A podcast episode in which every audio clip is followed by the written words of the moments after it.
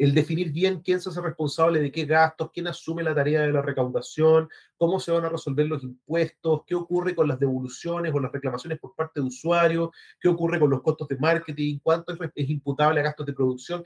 Todo esto es súper importante de resolver. Y uno muchas veces ve contratos de publishing que simplemente reducen a la, la utilidad final del proyecto se repartirá X, Y. Y, falta este antecedente previo, después vienen justamente las discusiones. ¿Cuánto, cuando empieza la pelea de cuánto es lo que me llega versus cuánto me debe haber llegado? Bienvenidos a SafePoint Podcast, donde hablamos sobre la industria de videojuegos y sobre el placer de seguir jugando. Mi nombre es Luis Won y en este episodio converso con José Manuel Muñiz, socio fundador de asesorías legales Muñiz y Asociados. Él es asesor y consultor para asociaciones en industrias creativas e impulsor independiente del videojuego a través de El Abogado Gamer. En este episodio hablamos sobre el rol de los abogados en la industria de videojuegos y sobre algunos puntos importantes que hay que tener en cuenta en los contratos de publishing. Y al final, conversamos sobre su participación en una conferencia enfocada en derecho en videojuegos. Entonces, dime, José Manuel, ¿cómo entraste así al, mundo de los videojuegos?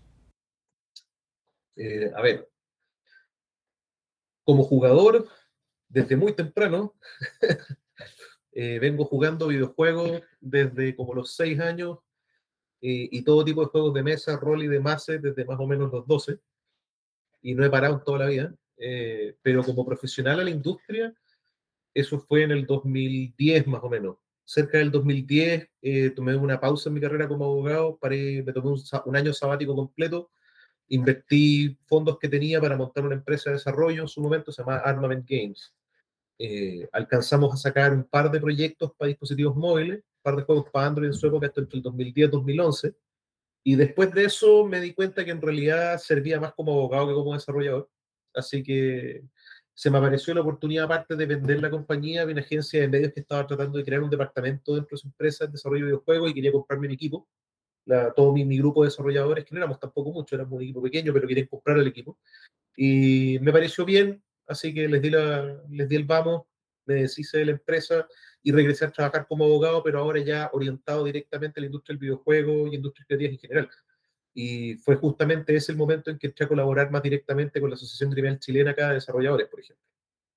Y ahí, ahí fue en adelante que, que armé la carrera propiamente tal. De ahí construí mi carrera en, en torno a la industria del videojuego. Y luego cuando ya, digamos, abriste el estudio que tengo entendido que se dedica digamos, o tiene un foco quizás en la industria de videojuegos.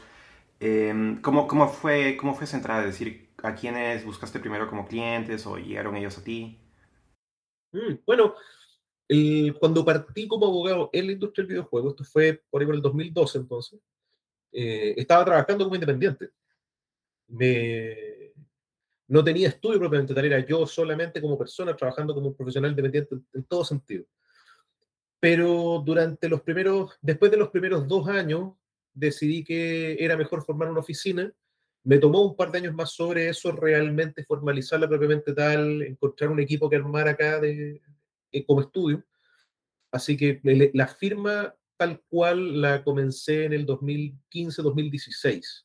Ahora, desde que yo empecé a trabajar con la industria del 2012 hasta hoy día, gran parte de la, del, los clientes que yo mantengo que vienen de la industria del videojuego vienen o, llegan por el trabajo que yo hice para la Asociación Gremial de Desarrolladores. Cuando yo vendí mi estudio de desarrollo de videojuegos entre el 2011 y el 2012 y me fui a trabajar como abogado independiente y decidí enfocarme especializadamente en esta industria, eh, lo hice porque eh, la Asociación Gremial Chilena de Desarrolladores de Videojuegos, la BG Chile, no tenía en esa oportunidad ningún abogado, consultor o asesor en materias más legales o administrativas y como yo estaba dando vueltas y girando alrededor de ellos con mi propio estudio, cuando me decís él, me dijeron, perfecto, ¿por qué no? Por favor, entra a colaborar con nosotros, te, ponemos en el directorio y ayúdanos con los trámites legales.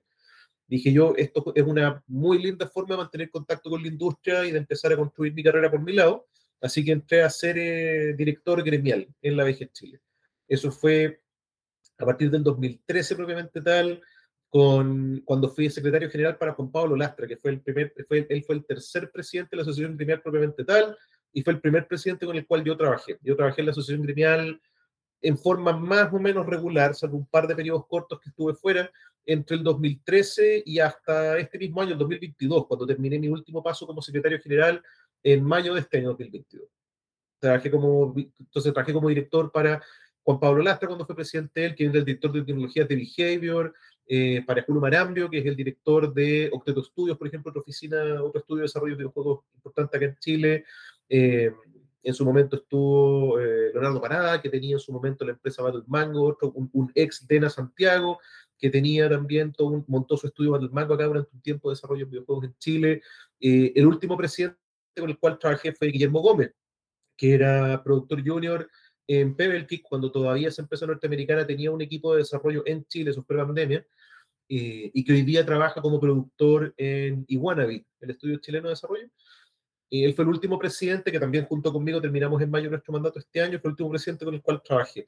Y como estuve cerca a la asociación, dentro de la asociación y muy cerca con el equipo de desarrolladores que estaban dando vueltas dentro de ella, eh, me dio la oportunidad de conocer a varias empresas, tanto asociadas como no asociadas, y de viajar a otros mercados como parte de las misiones de exportación de ProChile, ¿no es cierto? La misión a mercados, a, a Gamescom, a la GDC, a lugares como la EVA o similares. Y eso me permitió ir generando una base de clientes con la cual realmente construir mi práctica como abogado. ¿Y en qué temas trabaja principalmente un abogado en el área de juegos? ¿Qué, ¿Cuáles son los temas más recurrentes que sueles ver? A ver, eh, como ¿cuál ha sido mi particular experiencia como abogado en Chile para esta industria o cuál debería ser el rol de un abogado en general en videojuegos? Eh, los dos, ¿no? ¿Cuál sería un poco el, el, rol de los abogados en general, pero sobre todo en dónde has tenido más experiencias? Bueno, el, el, rol del abogado en general tiene varios puntos comunes con abogados de prácticamente cualquier otra industria, para serte, para serte franco todo abogado que se dedica a, temas comerciales va a tener que entender cómo funciona la formación, transformación y disolución de empresas, eh, eh, lo que M&A, ¿no es cierto? Mergers and Acquisitions, la fusión y adquisición de compañías, la creación de filiales, ¿no es cierto? O empresas de desarrollo en distintas partes del mundo. Eh, junto con eso, lo que uno muchas veces ve tiene que ver, obviamente, con contratos de publishing, licencias para desarrollo, contratos de agencia comercial, eh, contratos de servicios de desarrollo propiamente tal, la colocación de proyectos, venta de proyectos, compra y venta de propiedades intelectuales, registro y protección de propiedad intelectual, eh, y también hay mucho que uno ve como abogado a nivel de apoyo interno a las compañías en eh, colaboración con oficinas de recursos humanos para lo que tiene que ver con eh, contratación y términos de contratos de trabajo, equipos de desarrollo, reestructuración de equipos de desarrollo, protección y regulación interna de propiedad intelectual durante procesos de desarrollo. hay también un poco que uno hace de colaboración en planificación tributaria, si bien no es realmente mi especialidad en ningún caso, más bien yo trabajo en áreas comerciales y propiedad intelectual, pero uno tiene que necesariamente también entender un poco más de eso, especialmente cuando estamos hablando de exportación y importación de servicios intangibles. Eh, yo diría que, eh, bueno, tramitación de marcas comerciales y todo lo que tiene que ver con trade dress asociado a los proyectos, eso también es importante entenderlo diría que esas son las áreas principales en las que uno como abogado ve y se mueve para cualquier empresa dentro de la industria. Y como digo, hay muchos de estos puntos que son comunes con otras industrias. Armar y cerrar, armar, cerrar, transformar, adquirir y vender y, expandir empresas es algo que es común a cualquier industria en realidad. Donde está el componente particular para el videojuego es entender más respecto a cómo funciona el publishing, el desarrollo y las licencias para la colocación y distribución de los juegos. Eso es bien particular a esta industria de una manera más específica. Eh, hay un montón asociado a eso en manejos de eh, políticas de datos, protección de información y similares, eh, en temas de calificación y acceso a contenidos a menores de edad y cosas y regulación en ese sentido, que uno tiene que entender que es más propio del videojuego, puede ser, pero todo lo demás en materias laborales, comerciales, corporativas, es común a otras industrias. Ahora, a mí personalmente, como abogado en Chile y para las particularidades de la industria chilena, curiosamente lo que uno más ve acá es derecho laboral, es colaboración a las empresas para poder armar y mantener funcionando adecuadamente equipos internos de desarrollo. Te diría que si bien no es necesariamente la parte más grave o, importante en un sentido de riesgo para la empresa, si bien tiene su riesgo asociado, eh, ciertamente que los contratos de publishing es donde realmente está el motor de rentabilidad, el motor de negocio para, el, para la empresa de desarrollo, la cantidad de horas profesionales que uno dedica a colaborar a, las empresas locales están fuertemente puestas en el apoyo a los departamentos de recursos humanos y en todo lo que tiene que ver con la correcta contratación de personal. Y con respecto a los contratos de, publishing, sobre todo, que, quizás son un poco los, más diferentes a, los otros en otras industrias, digamos, ¿qué características particulares ves ahí o, qué cosas crees que los estudios deberían tener más en cuenta a la hora de negociar con, con un distribuidor o con un publisher? Mira, esa pregunta es re interesante porque hay un cambio cultural súper curioso, eh, eh, importante y con un antecedente muy, muy fuerte detrás, pero muy reciente, en los contratos de publishing y que yo lo he visto ya en contratos que han pasado por mi oficina, y es que la cantidad de, de, de, historias que se han revelado, de estudios de desarrollo importantes, que tienen problemas de acoso laboral, acoso sexual, violencia en el trabajo y demás, ha generado un cambio en los contratos de publishing que yo ya he podido ver, incluso en su pequeña medida, pero que, el hecho de que empiece a aparecer ya es bastante decidor, de eh, eh, cláusulas morales y resguardo al correcto trato del equipo interno de desarrollo durante el proceso de publishing. Y eso lo encuentro particularmente interesante y, es muy específico este último par de años. En el resto, eh, las cosas que uno más se preocupa cuando ve los contratos de publishing, a ver, yo diría, primero, la, la correcta acreditación de control de la propiedad intelectual que se está desarrollando. Eso es súper importante y es una cosa que muchas veces he visto a desarrolladores pasar un poco por alto o, considerar de menor importancia, porque todos dan, todos dan un poco por hecho, dan por supuesto que obvio que el desarrollador es dueño de su propia propiedad intelectual cuando contacta al publisher, pero esa es la pura palabra empeñada del desarrollador y es la pura confianza del publisher puesta encima el poder documentar y respaldar adecuadamente los antecedentes que dan, dan cuenta de que eso es real es muy importante en el contrato. Eh, luego de eso, la correcta, identificación del alcance del proyecto. Diría que el scope del proyecto es probablemente el segundo punto más interesante a ver dentro del contrato. Asegurarte de que, de que las responsabilidades y obligaciones tanto del publisher como del equipo de desarrollo están muy correctamente delimitadas para que no ocurran problemas durante el desarrollo de eh, eh, pedir más de la cuenta o no rendir lo suficiente. Lo cual puede, por lo menos las veces que me he visto a mí ver contratos de publishing caer en llamas, ¿no es cierto? Y desarmar completamente relaciones comerciales, yo te diría que nueve cada diez veces específicamente porque había una responsabilidad particular, ya sea eh, en revisión de errores, en certificación, en, en, en, no sé, eh, eh, en mantención del proyecto. Una vez vi un contrato pelearse porque no se preocuparon respecto a costos servidores, ponte tú. O sea, cosas que son tan, tan específicas y que por ende dan un margen de error muy grande, porque es muy fácil que algo se te quede en el tintero cuando estás listando todas las responsabilidades, es justamente donde se producen los mayores problemas y es donde yo pondría el segundo foco de importancia. De, de, tareas en un post-mortem en una relación comercial entre desarrollador y publisher, que, requiere un enorme nivel de detalle también y que es una parte donde es fácil caerse justamente por el nivel de detalle que requiere. Es muy fácil que algo se te quede en el Y hace poco sé que estuviste en un evento, en una conferencia internacional justamente de abogados en, en la industria de videojuegos. Más o menos, ¿qué cosas eh, rescataste de ese evento? ¿Qué tendencias sientes que están pasando últimamente? No, sí, eso fue una gran cosa. Eh, bueno, este evento era el Game Industry Law Summit, es un evento específicamente para abogados y otros relacionados a la industria del videojuego que se lleva a cabo en, en Lituania, ¿no es cierto? En Vilna. Fue ahí este año por lo menos. Eh, era su novena versión. Y es un evento re interesante. Yo lo, yo lo había visto hace varios años atrás. Si bien es un evento enormemente especializado, muy específico, un pedazo particular de la industria, eh, yo como abogado en la industria lo he visto hace varios años, pero es un evento que es eh, invitation only no, uno no puede simplemente llegar a ir, no puede simplemente pedir ir, a uno tienen que, que invitarlo a.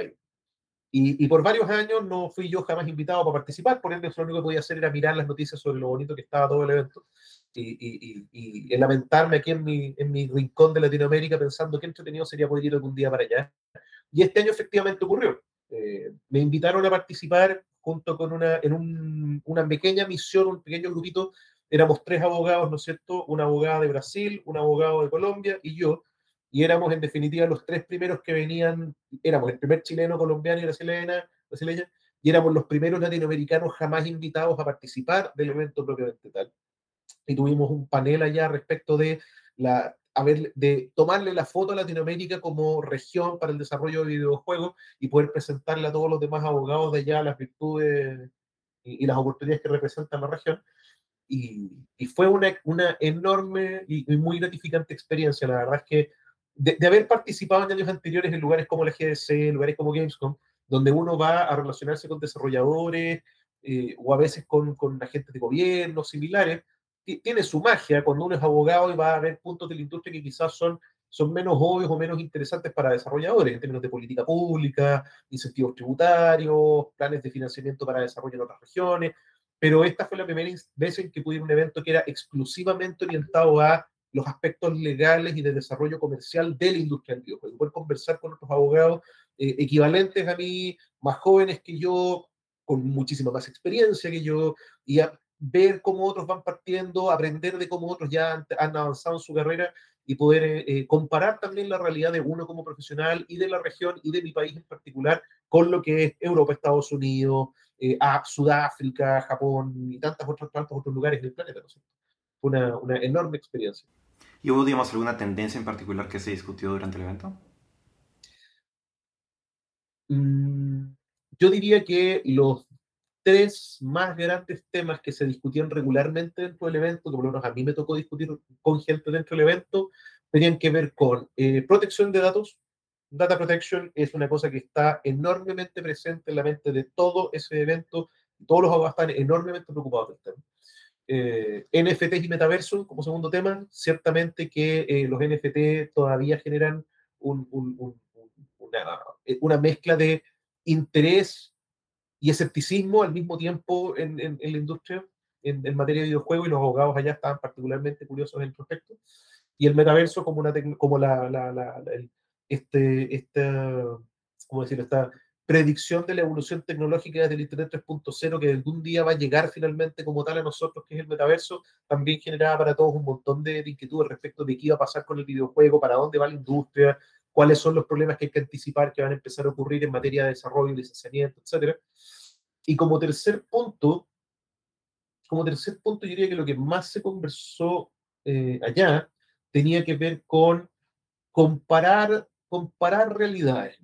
Ese era, el, ese era un tema. Todo el mundo estaba permanentemente tratando de, más, más, que de explicar cuáles son las formas en las que opera su propio país, estaban todos muy, muy ansiosos de tratar de entender de encontrar esos otros países que funcionan muy distinto al país de uno, para ver otras formas de avanzar la industria, para ver la experiencia de otros abogados los problemas de otros países con los que uno nos ha enfrentado antes, especialmente cuando, cuando muchos desarrolladores y muchos, o sea, muchos abogados allá en el evento, en representación de muchos desarrolladores y publishers, eh, están viendo, especialmente en Latinoamérica, como una, una región de alto potencial, ¿no? una región donde empezar a desarrollar mucho mayor, mucho mayor, eh, mucho más proyectos, mucho más negocios.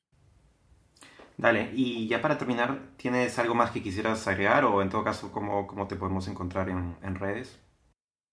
Ah, bueno, eh, si es por encontrarme en redes, eh, mi estudio jurídico se llama Alma, con dos M, pero eh, una de las formas en las que yo más me relaciono con la industria es a través de mi marca personal acá en Chile, El Abogado Gamer. La tengo registrada hace varios años atrás un, un, día me pasó que estaba yendo a visitar un potencial cliente nuevo, alguien le había comentado de mí, estaba tratando de incursionar en desarrollo de videojuegos, y apenas entré a su oficina, el tipo se puso de pie y hace un gesto con los brazos hacia abiertos y dice, ah, aquí hay, dramático, o ah, aquí ha llegado el abogado gamer. Dije, oye, eso suena bien, suena, tiene, tiene algo. Así que salí de esa reunión y corrí inmediatamente a, a, la oficina de marcas comerciales a registrarlo. Y lo he utilizado y lo, lo tengo en redes sociales para, a través de Instagram, Facebook y demás. Y lo uso para hacer eh, eh, eh, videos, ¿no es cierto? Y sesiones de video abierto en streaming para resolver dudas para la industria del videojuego y para otras industrias creativas. Nosotros acá en la oficina trabajamos también con gente de cine, juegos de mesa, novela gráfica, ilustración y diseño, trabajamos con estas otras industrias. Entonces, uso esa plataforma para dar de resolverle preguntas y dudas legales o problemas jurídicos a, a eh, emprendedores y desarrolladores en, en, distintas industrias incluyendo sobre todo, por supuesto, el videojuego. Así que también me pueden encontrar por ahí en el Instagram El Abogado Gamer, que lo uso para eso y para contar de las cosas que ando haciendo. Eh, y siempre estoy disponible para efectos de eh, eh, responder preguntas y, y, discutir justamente como en esta entrevista, que te agradezco montones que, que me des el tiempo, Luis. A mí me encanta poder conversar de industria con quien sea que me dé la oportunidad la oportunidad de la plataforma para poder hablar y también tratar de aprender más respecto de cómo es la experiencia del resto eh, trabajando en esta industria. Yo, yo como abogado soy una persona que entró al videojuego de una manera extremadísimamente autodidacta. Una cosa que no digo en ningún caso en, en buen espíritu. La verdad es que yo lamento mucho en mi carrera el no haber tenido la oportunidad de aprender de otros abogados y haber, haber, haberme empleado en la oficina de alguien más que me enseñara la industria y las particularidades de esta industria de una forma más ordenada, más, más metodológica, ¿no es cierto?, más programada. Yo me formé solo como abogado en la industria en ese sentido. Eh, y por lo mismo tengo un particular interés siempre en aprender cuál es la experiencia del resto, porque es mi única escuela. Así que estoy permanentemente buscando eso. Oportunidades como esta me permiten eso mismo, me permiten encontrar otras experiencias, contactarme con más gente y aprender del resto de las cosas que yo todavía no sé. Dale, muchas gracias por tu tiempo también, José Manuel. Un abrazo. Ya, dile, que muy bien. Un abrazo. Esto ha sido SafePoint Podcast. Gracias por escucharlo. Recuerden que pueden suscribirse al podcast y al newsletter semanal desde luiswong.substack.com. Nos vemos.